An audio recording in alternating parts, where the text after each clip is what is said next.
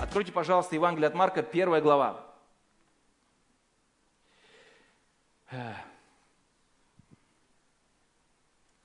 Евангелие от Марка, чем оно интересно? Тем, что оно очень динамично. То есть в первой главе уже как будто, это Евангелие от Иоанна уже 21 глава. То есть у Марка все очень быстро происходит. Если там Матфей, там Марк, не Марка, а Лука, Лука вообще длинное Евангелие, вообще это, это не для нашего времени как будто, нельзя его столько читать, да? То есть там все так долго растянуто, пока вот это, пока он родился, Иисус, там, его генеалогия, там, пришли эти поклонились, те ушли. Здесь вообще всего этого нет. Хоп, все началось по существу и по делу. Евангелие от Марка – это Евангелие дела. Раз, два, три, четыре, пять. Вот. И поэтому, когда читаешь Евангелие от Марка, там все, все, все, но в сжатом виде. Все, вот концентрат. И вот мы читаем 16 э, стих. Давайте мы прочтем этот стих. «Проходя же, близ моря Галилейского увидел Симона и Андрея, брата его, закидывающих сети в море, ибо они были рыболовы». Вот уже интересно, то есть, а зачем можно закидывать сети в море? То есть он как бы еще аргументирует, потому что они были рыболовы. Ну, хорошо. И дальше написано, «И сказал им Иисус, идите за мною, и я сделаю, что вы будете ловцами человеков. И они тотчас, оставив свои сети, последовали за ним. Я бы хотел обратиться сейчас ко всем, кто находится в этом зале. Если среди нас хоть один активный пользователь социальными сетями,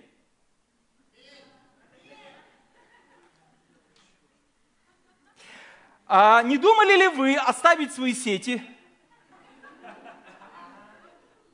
чтобы последовать за Иисусом? А, ну, в первом случае, так я увидел лес рук и даже несколько оиминь. А во втором случае ничего не услышал. То и другое. Вы знаете, я, увы, слышал множество разных библейских спекуляций на это место священного писания. И, конечно, социальные сети, интернет, они могут быть и являются фактором риска. Очевидно, что люди иногда залипают, иногда пропадают, иногда исчезают. Вот. И очевидно, что для некоторых интернет становится такой черной дырой, куда человек попал, и оттуда даже ног не видно. То есть он просто провалился, и он как будто в небытие. Он пропал без вести. Но, друзья, мы должны также давать себе отчет, что это мир, в котором Господь призвал нас быть, жить, светить, влиять. Он сказал, чтобы мы шли в этот мир и среди этого мира говорили Евангелие Иисуса Христа. Что мы делаем в этом мире? Мы либо влияем на этот мир, либо он влияет на нас. Вот так и хочется вспомнить слова этой известной песни, которую поет Макаревич. Не стоит прогибаться под изменчивый мир. Пусть лучше уж он прогнется под нас. И в свое время небезызвестный реформатор Мартин Лютер, он несколько перефразировал ту же самую мысль. Он сказал, что нельзя запретить птицам летать над моей головой, но я могу им запретить видеть гнездо в моих волосах. И, э, наверное, легче всего сказать «не прикасайся», Легче всего сказать «не смотри». Легче всего сказать «не смотри, не слушай, не ходи, не думай». Вообще не думай. Потому что думающий человек – опасный человек. Поэтому легче всего говорить «не трожь, не прикасайся, убьет». Сложнее сказать «измени, сотвори, повлияй, принеси что-то». Потому что в первом случае это абсолютно пассивная позиция. Главное, чтобы мне не замораться – Вторая позиция, она активная. То есть я что-то могу изменить в этом мире, я что-то могу сделать для людей, я могу повлиять на чью-то жизнь. И это уже нужно для этого, извините, для этого нужно уже определенные усилия. Испокон веков ведутся дебаты относительно музыки, относительно барабанов, относительно различных стилей на церковном богослужении. И испокон веков а, говорится о том, можно ли это или то, а, уместно ли свет использовать на нашем богослужении или неуместно, уместно ли хлопать и топать или неуместно, допустимо это или недопустимо. И вот ко всему этому еще добавляется одна реплика «оставьте свои сети». Ну, то есть недостаточно еще всего этого, появляется еще один аргумент. В сегодняшние дни оставьте свои сети. И тогда, наверное, исходя из этой логики, нам нужно задуматься, можно ли вообще ездить на машинах, летать на самолетах, пользоваться банковскими картами. Потому что все это сделали неверующие люди. Они это придумали, и мы этим пользуемся. Но мы даже не гнушаемся. Мы берем банковскую карту, засовываем в банкомате и получаем деньги. И в принципе нормально себя чувствуем. У нас нет осуждения, у нас нет какого-то, знаете, мы не чувствуем какого-то особого чувства, о, я поступил неблагочестиво, снял деньги со своей карты. С нашей совестью все в порядке. Я просто обналичился и все. Я просто заплатил. Или я просто поехал на метро. Я даже не задумываюсь, что это сделали неверующие люди, но я пользуюсь этим. Да или нет? То есть мы, мы вполне нормально относимся к тем бытовым вещам, которые нас окружают и в которых мы живем. Но когда касаемо богослужения, мы думаем, а благочестиво ли это, а правильно ли это, из чего мы исходим? Вот просто мне интересно, чем мы руководствуемся? Почему мы думаем так правильно, а так неправильно? То есть такое ощущение, что иногда мы комара отцеживаем, а верблюда проглатываем.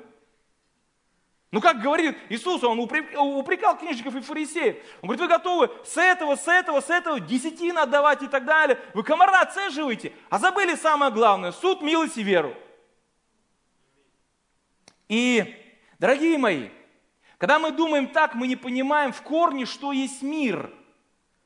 Потому что мир – это система ценностей и убеждений, которые отрицают существование Бога, противятся Богу активно противостоят ему. И эти убеждения, безусловно, могут быть выражены в чем угодно.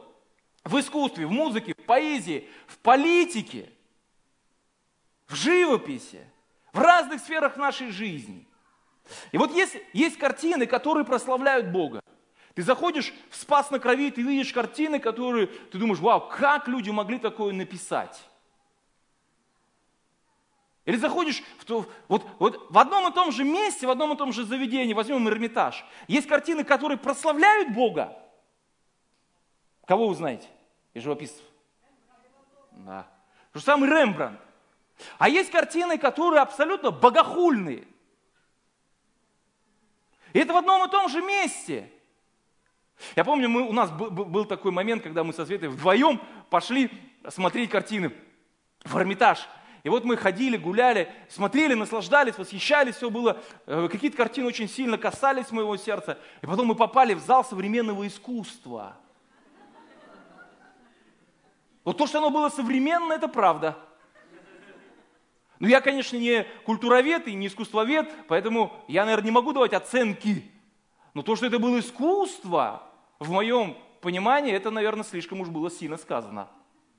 Но кроме всего, всяких мазков, которые я там увидел, бессмысленных абсолютно мазков, мы зашли в зал, где была экспозиция художников, которые пропагандируют однополую любовь. Да. Я говорю, слушай, это в культурной столице, в самом сердце культурной столицы. Вот ты заходишь, и там еще плюс была такая ну, делегация, они, видимо, учатся э, в каком-то университете, и вот э, и преподавательница, она рассказывает им о том, какой, какие эти были великие люди, эти геи, которые нарисовали эти вот э, э всякие картины, и они все ходят и восхищаются всем этим искусством. И вот в одном месте может быть картина, которая Бога прославляет, и, и картина, которая Бога бесславит. И вот вопрос, нам теперь вообще от искусства отказаться? Ну потому что есть картины, которые абсолютно богохульные, а есть картины, которые ты смотришь, и ты получаешь не то чтобы наслаждение, а назидание. Он так написал, что ты в Библии читал и не мог прочитать, а ты увидел, твои глаза увидели, и ты получил назидание.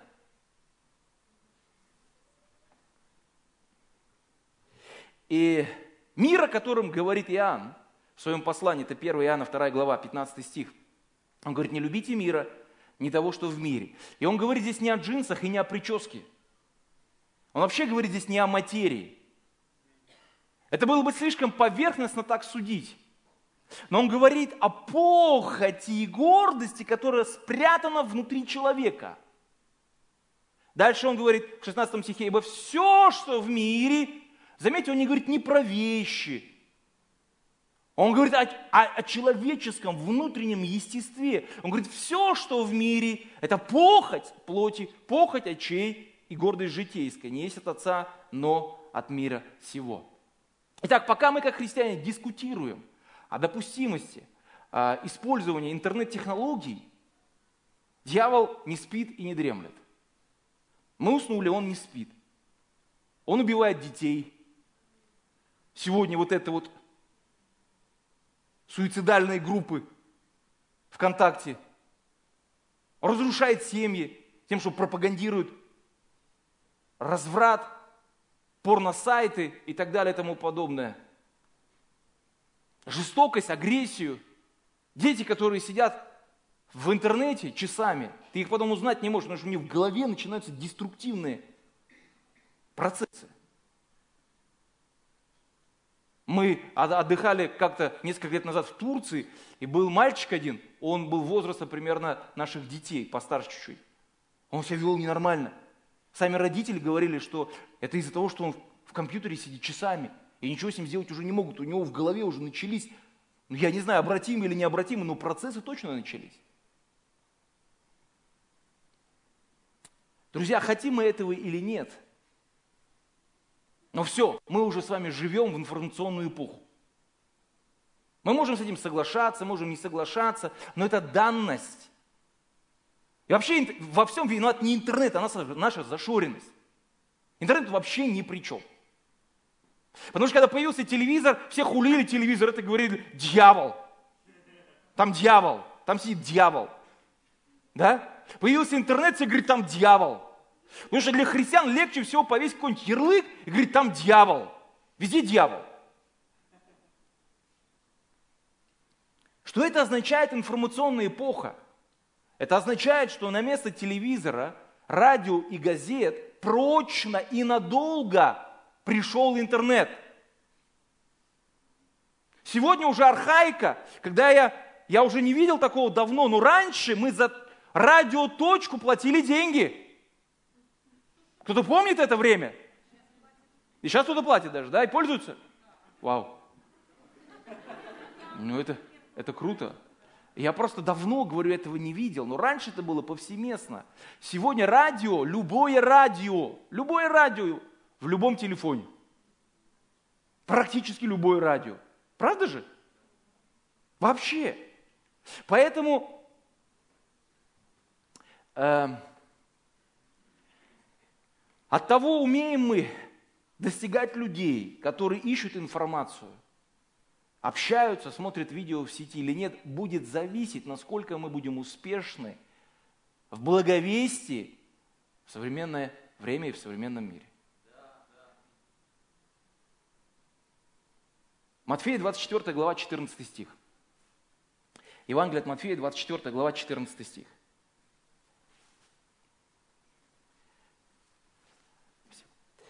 Написано, и проповедано будет сие Евангелие, царствие по всей вселенной, во свидетельство всем народам, и тогда придет конец.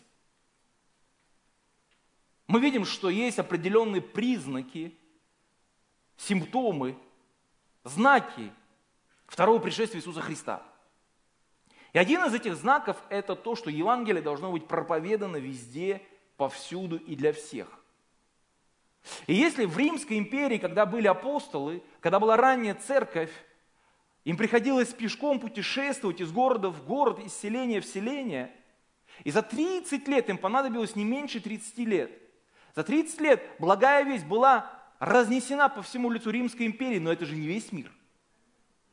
Когда мы смотрим на Новый Завет и вообще на эту историю античности, мы думаем, что весь мир это вот здесь вот, Греция, Рим, а это же не весь мир. Был еще и Египет, был еще и Китай, о котором мы вообще ничего не говорим.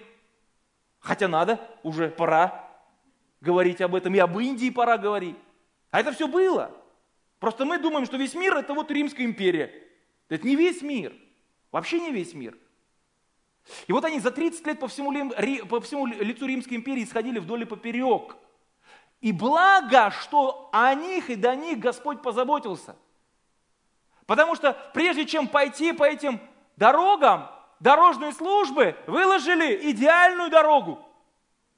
Сегодня, наверное, нужно было бы у них поучиться. Но они, говорят историки, от 30 до 80 тысяч километров выложили идеальные дороги. Думали, что для римской армии, оказалось для благовестников. Благовестники ходили из города в город, потому что была хорошая дорога и не чувствовали никаких лишений в этом смысле. Сегодня мы думаем, что интернет – это только лишь для того, чтобы выложить свое фото. Но может быть посмотреть на этот ресурс другими глазами. Кто-то придумал это, и он думал, что это для того, а может быть это для того, чтобы Евангелие было проповедано всем народам. Всем народам.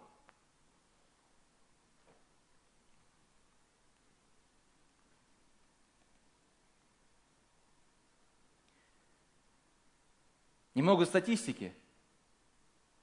Сегодня пользователей интернетом перевалило за отметку 3,7 миллиардов человек.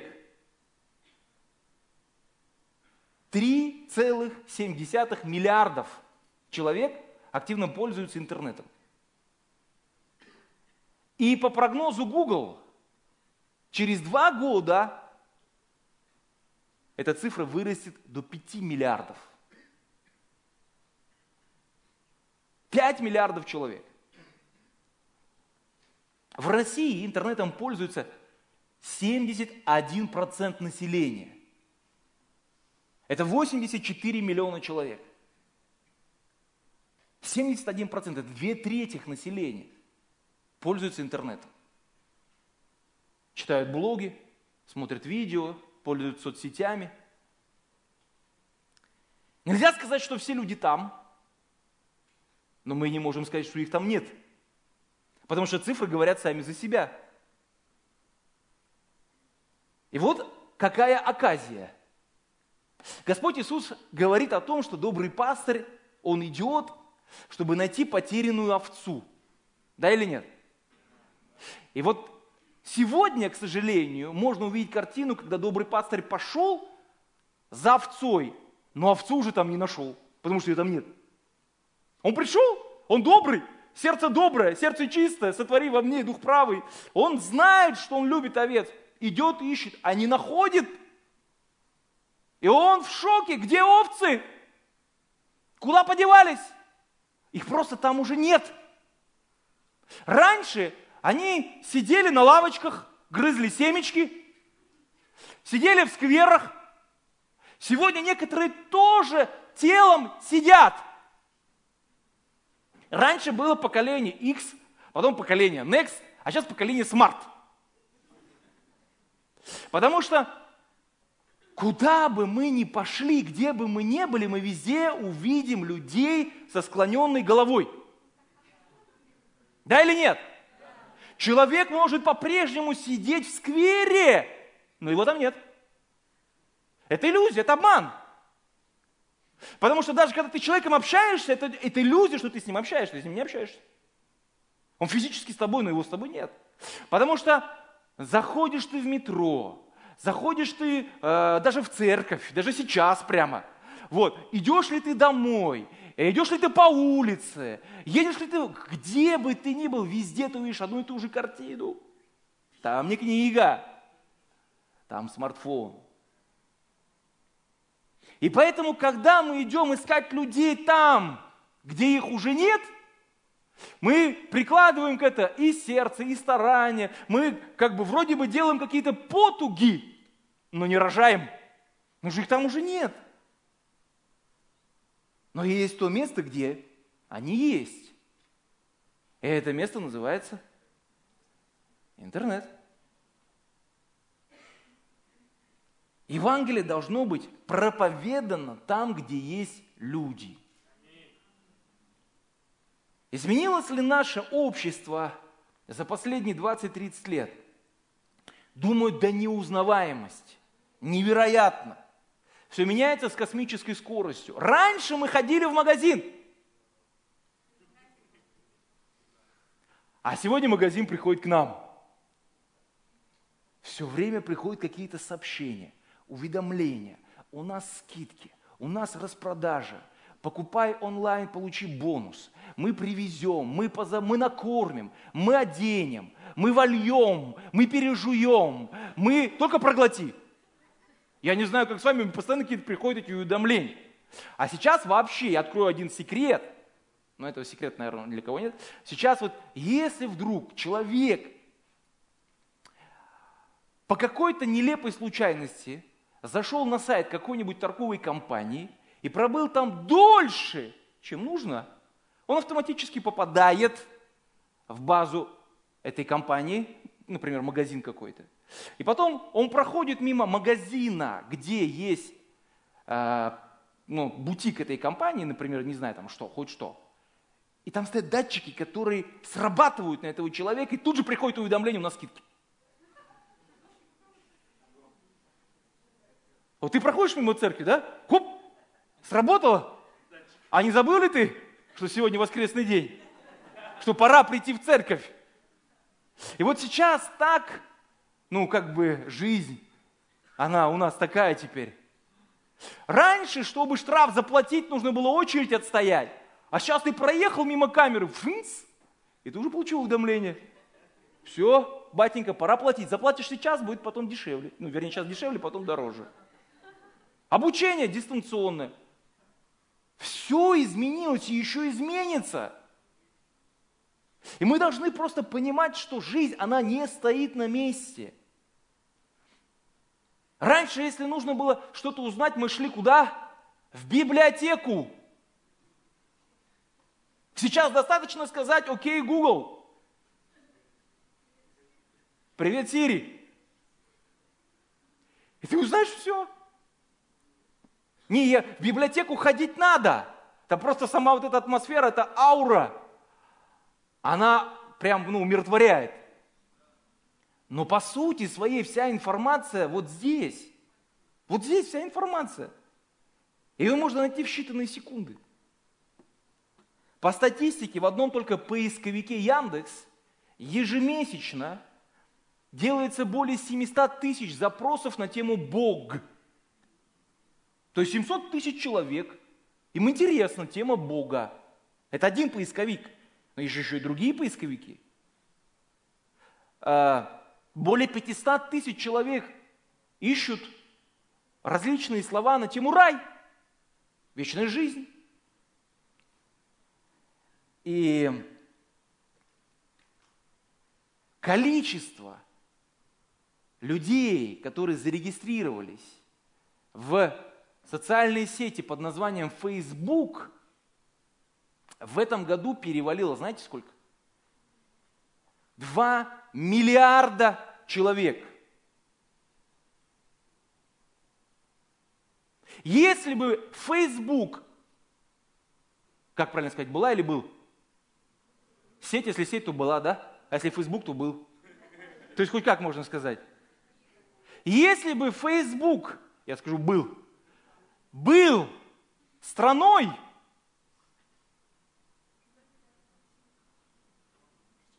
то это по численности была бы первая страна в мире. Потому что и Китай, и Индия в хвосте.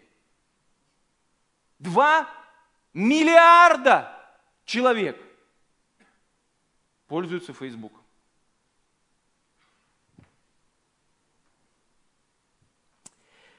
четверг 85-летний святой понтифик сказал следующую мысль. Если благая весть не будет звучать в электронном мире, многие люди, они вообще никогда не узнают. Святой понтифик – это Папа Римский. Он призвал католиков активно пользоваться Твиттером и Фейсбуком для проповеди Евангелия. Он говорит, давайте мы сделаем наши социальные сети порталом истины, любви и Евангелия. 85 лет человеку.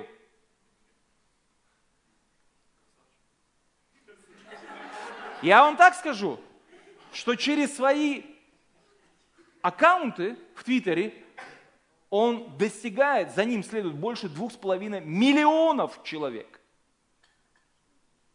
Два с половиной миллиона человек читают Папу Римского в Твиттере.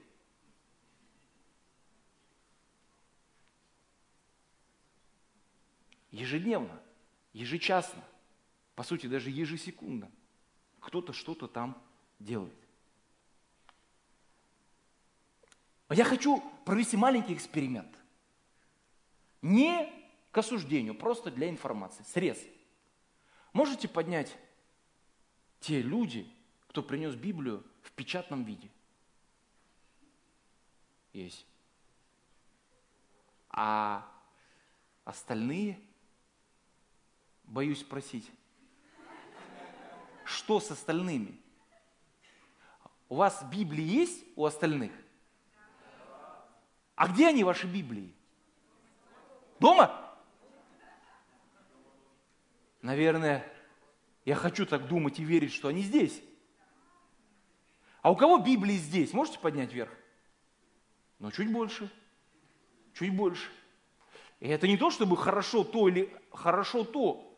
И это просто показательно – Ваши Библии и моя тоже здесь, в телефоне. Это правда. Друзья, где наши? Ну, конечно, те, которые сейчас рядом с вами сидят, это правильный ответ. Белочка очень похожа на Иисуса. Ну где друзья? С кем вы общаетесь? Когда? Где? Они здесь. Друзья здесь. Ну не у всех, конечно. Но в принципе друзья здесь. Есть. Хорошо. Так, есть. И общение происходит там. Тоже. Поэтому великое поручение Иисуса Христа, оно должно перейти в цифровой формат. И поэтому сегодня моя проповедь называется «Евангелизация версия 2.0». А,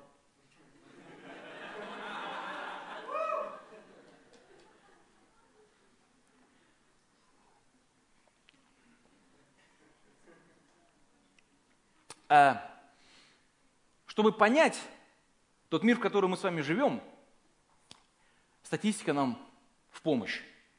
Есть такое понятие, как конверсия, да? Кто соприкасался с рекламой, он это знает. Вот чтобы, например, если мы захотим раздать тысячу буклетов с приглашением на любое мероприятие, будь то концерт, будь то богослужение, будь то еще что-то, тысячу буклетов, тысячу, скажите, тысяча. Все, кто знает, о чем я сейчас говорю, молчите. Если скажете, вас Господь не простит. Вот как вы думаете, с этих тысячи буклетов сколько придет на мероприятие людей? Сколько придет на мероприятие людей, как вы думаете? 20, 100, один. Вышел сеятель сеять семя. Иной упал при дороге, иной в каменистую почву, иное склевали птицы, и одно принесло плод. Так вот, правильно здесь прозвучала цифра, не более одного процента. И это один процент из тысячи. Знаете сколько? Из тысячи. Сколько? Десять человек.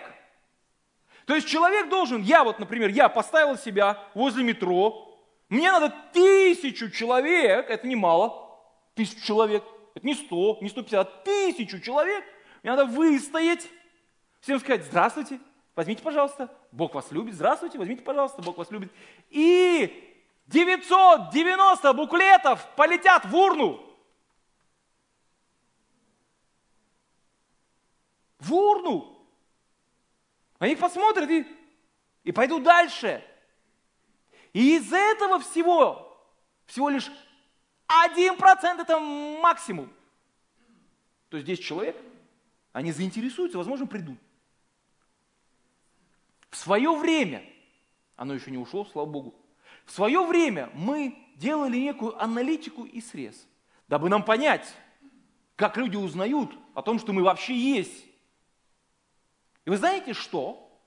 Мы выяснили, что не один процент, а 30 процентов людей, которые пришли в нашу церковь, оказались благодаря, здесь благодаря интернету. Кто-то сначала погуглил, посмотрел на аккаунт, залез на сайт, послушал кого-то в сети, и потом говорит, да, я пойду. Есть такие люди здесь? Ого. Вот вам, пожалуйста. Это, извините меня, не один процент. Вообще не один процент, а 30 процентов. 30 процентов. Это живые люди, которые сидят, сидят среди нас, это не мертвые души. А живые люди, вот они, среди нас.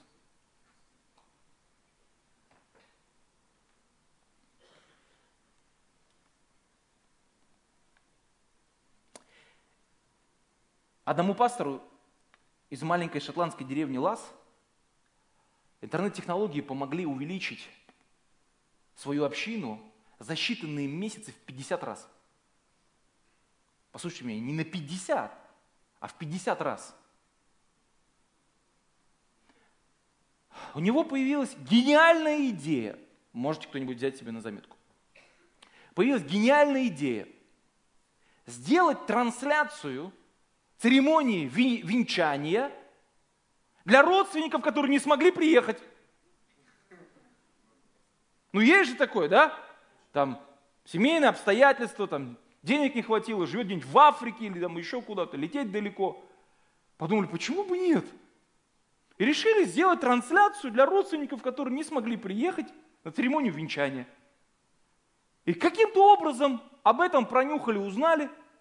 Там был бывший капеллан, военно-морского флота. И он говорит, у нас есть много-много судов, на которых солдаты в воскресенье хотели бы посмотреть богослужение, но не могут, не отпускают их, и доступа нет, и все. Мог бы ты проводить богослужение и использовать интернет? И, конечно, легко. Включай камеру и погнали. Да, Юрий Петрович? Ну? И он начал проповедовать на эти э, катера, на эти лодки, на всякие, и, и, стали моряки слушать, смотреть. Потом начали народ подключаться со всего мира, начали узнавать. И в конце концов он набрал за несколько месяцев больше 10 тысяч человек аудиторию.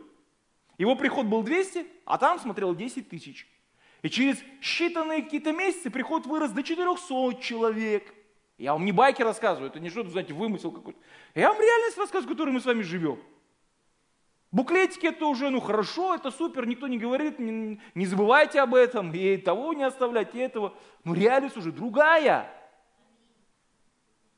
Абсолютно другая. Э, у нас одна девушка, она пришла в церковь через то, что она соприкоснулась с нашим служением, с медиаслужением. И она оказалась в церкви благодаря социальным сетям – я прочитаю свидетельство, она не смогла сегодня быть на служении, но я попросил, чтобы она его написала. Послушайте его, да? Я его прочитаю. Мой приход в церковь был весьма необычный, так как я из православной семьи и воспитанный исключительно на православных традициях, то и к другим религиям относилась неоднозначно. До 18 лет я усердно посещала храмы и молилась, но перед приездом в СПБ и поступлением в университет вопрос религии стал крайне острый передо мной – Сама по себе как человек я э, детализирующий и копающийся во всем и анализирующий многие вещи. Именно в 18 лет начались душевные скитания. Это был полнейший мировоззренческий кризис, сопровождающийся скепсисом, агностицизмом, затем атеизмом, потом снова агностицизмом. Вы понимаете, о чем идет речь, да? То есть чувствуется человек читающий, да, думающий пишет. Сплошная философия, это она сама пишет, это не я комментирую, сама пишет. Сплошная философия. Я искала себя везде, Искала Бога, пыталась услышать Его и увидеть в каждом мгновении. В какой-то момент я заинтересовалась оккультизмом, но вскоре перестала это изучать. Настал путь христианства в моей жизни. Сейчас я понимаю, что Бог никогда не уходил из моей жизни. Эти жаждущие поиски, трудные, но интересные, привели меня к Нему. Мой Бог был всегда со мной, и сейчас Он такой же, как и вчера, и находится рядом и говорит со мной по-особенному. Поиски были настолько глубокими, что когда я изучала протестантизм, то есть настолько глубокими, что уже до протестантизма дошли, то случайным образом наткнулась на Московскую церковь Слова Жизни. Далекой от традиции этого направления христианства, я стала много читать об этой церкви и об их учении. Действительно, на тот момент я поняла, что все это мне очень близко. Ведь сквозь трудные, порой невыносимые, отчаянные моменты жизни Бог не покидал. Он дарил надежду, и от этого жажда узнать Его увеличилась. Тогда я сделала простое из всех возможных правильное решение на тот момент, купила Евангелие и прочла, буквально проглатывая каждое местописание и поражаясь любви Христа. Тогда я поняла, любовь – причина всего и всему. И нужно жить по этой любви с искренней благодарностью, с великой надеждой и покорным сердцем жить по Его Слову. Далее переезд в Петербург и конец моему мировоззренческому кризису. Море вдохновения и обновления облекли меня, и я решила сделать шаг навстречу Ему. Но это было нечто нестандартное для меня, свидетели Иеговы. Пытаясь хоть немного лучше понять их учения, истинные мотивы, традиции, цели, я, не выдержав, отошла от этого.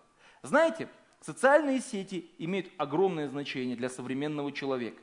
На протяжении всего времени моих сумасшедших поисков я была подписана в Инстаграме на некоторых блогеров, среди которых многим известный Кирилл Дединок и также пастор Алексей Романов. Читая каждый их пост, я искренне поражалась уровню духовности, вдохновлялась и наполнялась каждым их словом, которым они делились. Меня стало это интересовать все больше и больше. Наконец, я рискнула прийти в церковь и написала лидеру молодежного медиаслужения Дарье Андреевски, которую нашла через группу Юспитер ВКонтакте. Помню, как сейчас, что написала целую повесть своих переживаний Даши – что сейчас становится немного забавно от этого. Группа Юспитер весьма и весьма символична, и на данный момент я являюсь, э, эта группа является моим главным служением в церкви. Это для меня честь, привилегия и удовольствие. Это моя история, моя встреча с Богом. Пусть она несколько длинная, ветвистая дорога с расходящимися путями и крутыми поворотами, но зато рядом Он, или лишь Он знает и подскажет, куда мне повернуть. Довериться Ему несложно, но когда приходит осознание и вера, тогда наступают чудеса. Аминь.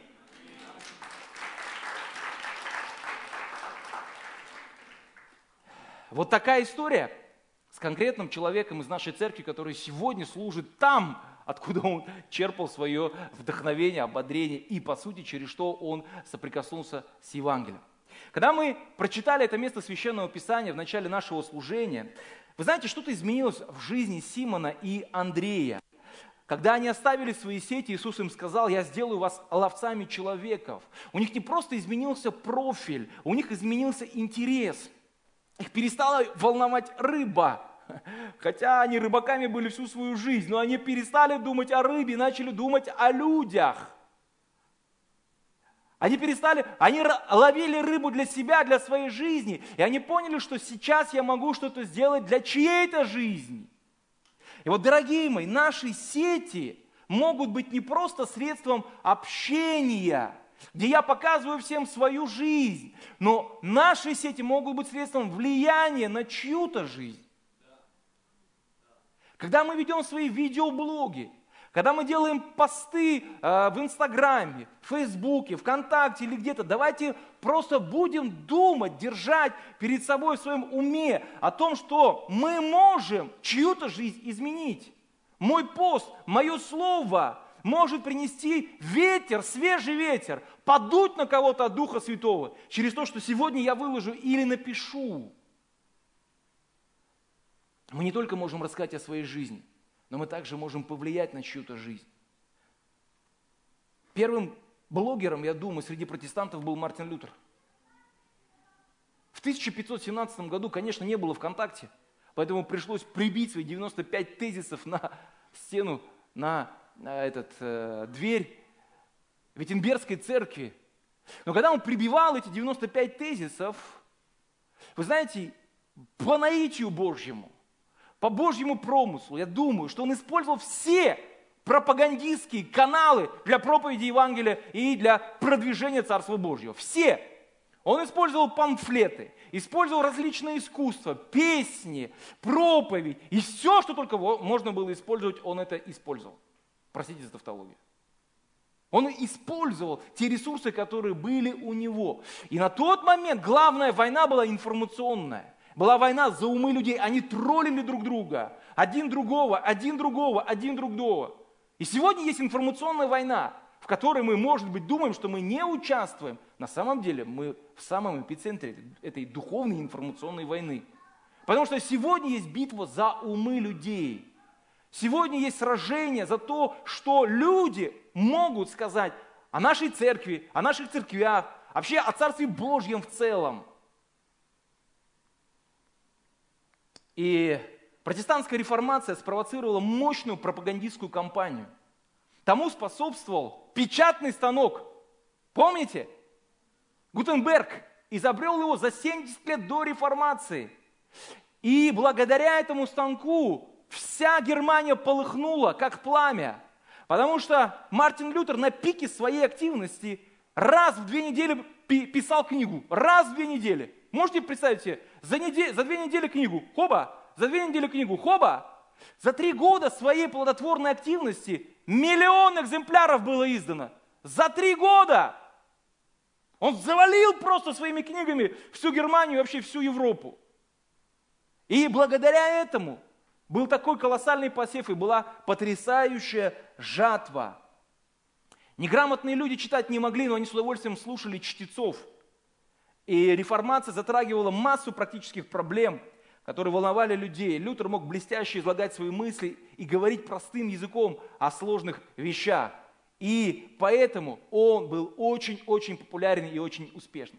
Я думаю, если бы он жил сегодня, в наше время, он был бы очень популярным блогером. Я думаю, что он мог бы делать очень интересные, содержательные и доступные публикации или видео или еще что-то. Но мне кажется, что он сегодня использовал бы те ресурсы, которые есть у нас, как у церкви, у нас, как у верующих христиан. Я хочу, чтобы мы сейчас посмотрели еще на экран. Пожалуйста, выведите слайд с, с, с пасторами. Там есть слайд такой. Я не знаю, видно вам или не видно, но я скажу, просто чтобы вы знали. Вот перед вами есть несколько пасторов, я их выбрал так, на память. Один из них это Тиди Джейкс, небезызвестный Тиди Джейкс. Это, это из Инстаграма. Как вы видите, у него последователи почти 2 миллиона человек. 2 миллиона человек в Инстаграме следуют за ним. Кэш Луна. У него, видите, миллион подписчиков с Гватемалы. Э, пастор Рик Уоррен 506 тысяч. Алексей Романов 78 тысяч. Как вы думаете, им нужно ставить свои сети? Чтобы следовать за Иисусом. Им нужно ставить свои сети? Может наоборот, может быть не сетями проблема, а может сетями все нормально, а у нас что-то надо пересмотреть нам? Может, наоборот, взять эти сети и начать ими пользоваться по назначению. Сегодня самая популярная профессия среди молодежи – это не юрист уже, извините, юристы все. И не экономист. Все, кто доучивается, простите меня. Самая популярная профессия среди молодежи – это… Ну, помогите мне, молодежь. Это блогер. Кто такой блогер? Не будем переходить на личности. Сегодня вот скажи, маме или папе, я хочу быть блогером. Мама и папа не поймут. Не поймут. И теперь я просто хочу, чтобы мы подумали об одном. Если я хочу, чтобы за мной следовали тысячи людей, для чего я это делаю? Потому что я хочу бесплатно кушать. Потому что я хочу одеться в магазине за чьи-то деньги, для своей популярности, или я хочу каким-то образом приносить влияние Божье в этот мир. Плохо или хорошо быть блогером, это не мое дело. Но если я выбираю этот путь, то я должен понимать, что я преследую. 20 тысяч, 200 тысяч фолловеров. Зачем? Чтобы меня приглашали на различные ивенты? Чтобы мне светиться и говорить, вот у него там 200 тысяч подписчиков? О, это крутая цель. Она достойна просто восхищения. Вообще, вот ради этого стоит жить и умереть даже. 200 тысяч подписчиков, вау. Да.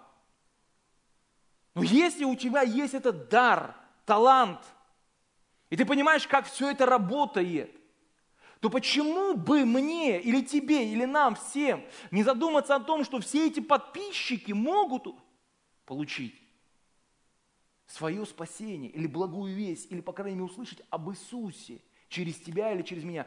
Вы знаете, я столкнулся с такой интересной, для меня доселе неизведанной проблемой, что христиане боятся портить свою страницу.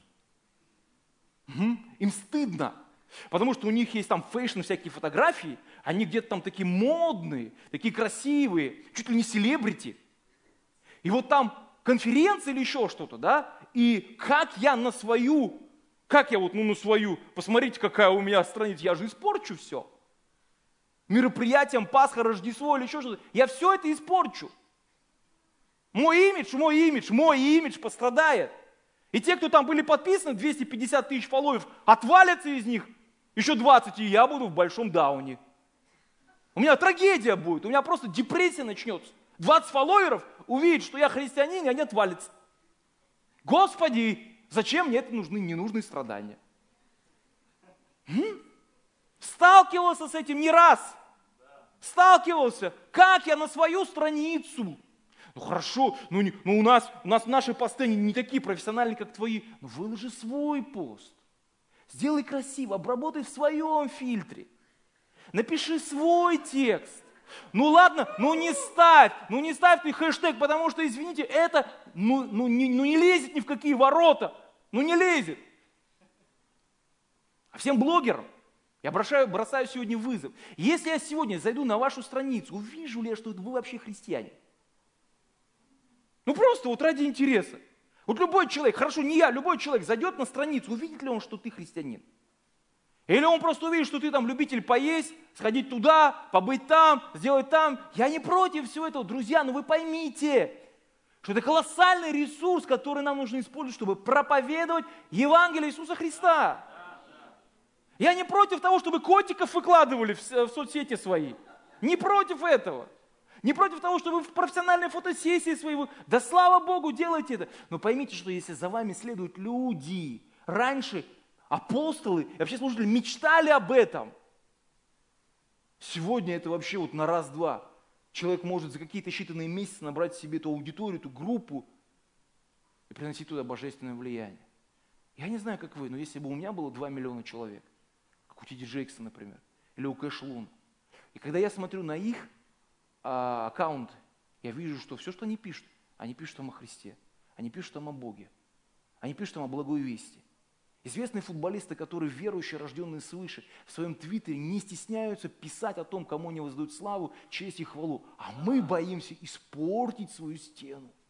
О, каково наше христианство. Мне кажется, нужно что-то пересмотреть в своих мозгах, в своем подходе.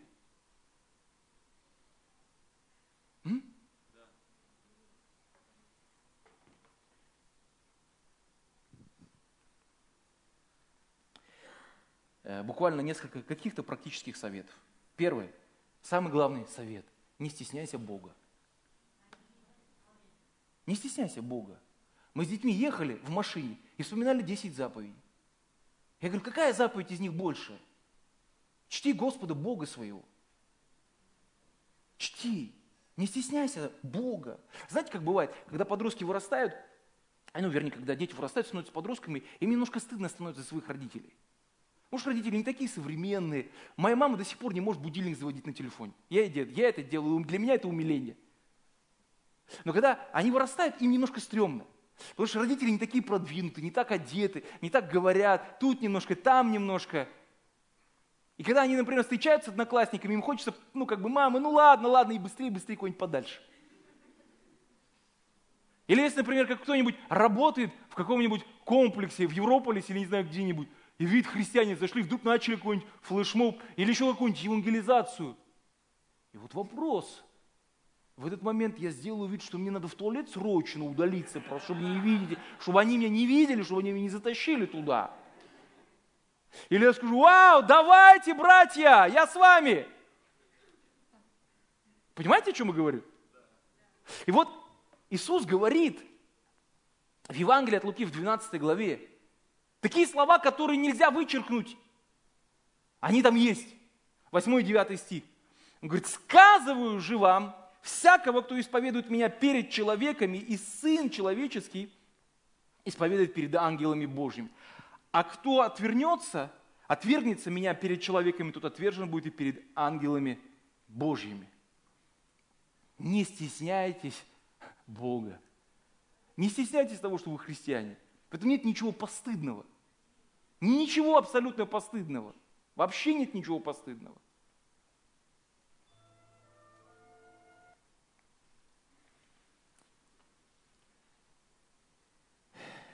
Да, это правильно была картинка. Спасибо, Алексей. Ты напомнил мне. Кто-то смотрел из вас фильм «Список Шиндлера»? Наверное, произвел на вас колоссальное впечатление, правда? И история достоверная, на самом деле. История, биография Оскара Шиндлера, немецкого фабриканта, члена национал-социалистической партии, который спас во время Второй мировой войны больше тысячи, больше тысячи польских евреев. И когда посмертно правительство Израиля наградило его наградой праведник мира. Это награда, которая присуждается людям не евреям, но которые оказали какой-то вклад в историю Израиля и вообще в историю израильского народа. В реальной жизни Шиндлер достаточно была противоречивая фигура. С одной стороны, он был делец, делюга – с другой стороны, он был такой ловелас, любитель женщин. И в начале фильма показывается его настоящее лицо, что он на этой войне, увидев то, что перед ним открываются колоссальные возможности, решает заработать, используя бесплатную рабочую силу в виде евреев, которые обанкротились, их денег у них не стало, используя связи в высших чинах рейха, он начал зарабатывать на этих людях. И если вы помните, то этот фильм черно-белый. Не так много черно-белых фильмов современных. Но если вы помните, там есть один эпизод, когда этот Шиндлер увидел девочку в красном пальто. Весь фильм построен вокруг этого. Все до этого прелюдия. Таким он был, он был гнилым, он был, э, ну и так далее. Но когда он увидел эту девочку в красном пальто, весь фильм развернулся. И вдруг он понял, что все до этого, это все было не то кино, что сейчас он может помочь этим людям, которые ни за что ни про что просто идут в газовую камеру. Дети, взрослые, старики, мужчины, женщины. И тогда те деньги, которые он накопил, те чемоданы, которые с деньгами стояли у него в комнате, он начал эти деньги тратить на евреев. Он начал покупать их чтобы откупать их от этой, э, от газовых камер, откупать от этих концентрационных лагерей и таким образом спасать их жизнь.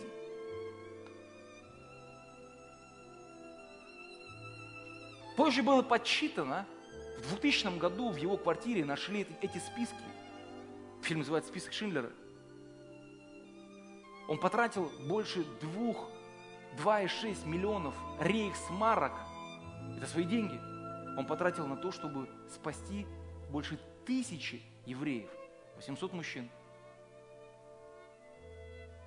700, 300, 300 женщин и 100 детей. Он отдал все. Отдал свою последнюю машину, отдал кольцо, все отдал. Если вы помните, как фильм заканчивается. И фильм заканчивается следующими, следующим эпизодом, когда вот под эту музыку Джона Уильямса, люди, потомки, идут на кладбище, идут к могиле Шиндлера, на которой вырезаны слова истории, которые звучат так. Тот, кто спасет одну жизнь, спасет целый мир. Спасет одну жизнь, спасет целый мир. Возможно, ты и я через свои социальные сети – через интернет, мы можем спасти целый мир. Пусть это будет одна жизнь, пусть это будет один человек, но ты и я, мы можем это сделать, если этого захотим. Так не стесняйтесь своего Бога. Не стесняйтесь, что вы христиане.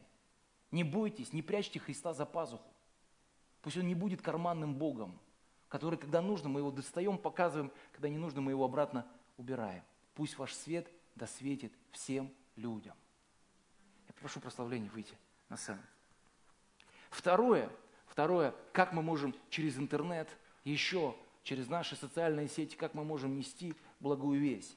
Вы, вы и мы вместе, мы можем делать какие-то публикации по случаю мероприятий, праздников, например, Рождество или Пасха. Многие люди, я знаю, что вот Даша Андреевских мне говорила, что она сделала пост о том, что молодежь будет праздновать Рождество и будет там Christmas Club, еще что-то. И девочки, подписанные на ее паблик, а, они увидели, услышали и начали спрашивать, неверующие начали общаться, начали задавать вопросы, а что это, а как это, и это стало очень сильно цеплять их. И тогда они, одна из них, я, я, я точно знаю, она смогла прийти в церковь и быть здесь с нами в эти дни. Делайте публикации по случаю праздников. Это очень тематично, это очень уместно, и для людей это может быть вообще очень-очень-очень важно. Дружите с людьми, потому что так много в интернете всего – гадости, пошлости, жестокости, ненависти и так далее и тому подобное. Но ты и я, мы можем приносить свет там, где сегодня есть тьма. Ты и я, мы можем приносить любовь там, где есть сегодня ненависть или раздор. Поэтому, пожалуйста, дружите, изливайте благодать на людей, благословляйте людей, делайте что-то, что будет менять их жизнь к лучшему. Используйте ресурсы, которые уже есть для благовестия. Например, тот же самый ресурс Yes He Is – они снимают достаточно хороший контент, снимают достаточно хорошее видео, вкладывают немало денег туда. Это видео ты можешь опять же публиковать у себя на стене. Может быть кто-то прочитает, увидит, может быть кто-то напишет, и может быть кто-то будет спасен. Поэтому сегодня мы можем благовествовать через интернет. Вопрос, хотим или нет, но это уже на нашей совести. Буду я это использовать или нет, это уже вопрос моего сердца, моего отношения тому, что я сегодня умею и имею. Давайте мы сделаем Иисуса известным в интернете. Пусть о нем услышат миллионы людей. Пусть его узнают тысячи и тоже миллион. И прямо сейчас более миллиарда людей онлайн. Это означает, что каждый христианин, у которого есть доступ к компьютеру или к телефону, может коснуться одну седьмую, одну седьмую, одну седьмую всего человечества через свой телефон. Ты и я, мы можем кого-то коснуться. Я закончу свою проповедь словами апостола Павла, 1 Коринфянам 9 глава, 22 стих. Павел говорит, для всех я сделал совсем. Он говорит, я готов на все. Не есть мясо, не пить молока, если нужно отжиматься, если нужно бегать. Он говорит, для всех я сделал совсем. Зачем? Чтобы приобрести хотя бы некоторых. Просто некоторых. Для всех я сделал совсем. Для подзаконных, как подзаконный. Для иудеев, как иудей. Чтобы приобрести хотя бы некоторых. И если твой аккаунт, если твоя страница, если твой пост хотя бы одного человека спасет, все не зря. Все не зря. Все не зря. В заключение еще одну историю расскажу, и мы будем приземляться. Я знаю одного пастора, который э, по стечению обстоятельств оказался прикованным к постели. Из-за того, что он был прикован к постели, у него произошли определенные изменения э, в суставах, он, в общем, не мог ходить и так далее, и так далее, и так далее. Он оказался в таком жутком, разбитом состоянии.